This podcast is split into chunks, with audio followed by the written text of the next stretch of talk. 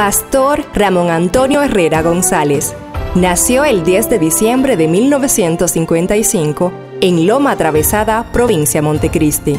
Conoció al Señor Jesucristo en el año 1975 y asumió su llamado pastoral en 1978. Casado con Belkis Phipps, con quien ha procreado tres hijos, Ramón, Débora y Dorca. Tienen ocho nietos y un bisnieto. En su ministerio pastoral ha levantado 10 congregaciones, brindando asistencia a unas 12 iglesias en diferentes provincias como Montecristi, Valverde, La Vega y por supuesto Santiago. Es representante de la Confraternidad de Pastores Evangélicos de la zona suroeste por cuatro años. El 8 de octubre cumplió 43 años en el ministerio pastoral, de manera ininterrumpida en una sola iglesia, Iglesia Pentecostal Unidos en Santidad Rosa de Sarón en la Yagüita de Pastor, donde ha realizado un extraordinario trabajo socioespiritual a favor de las personas de esa comunidad.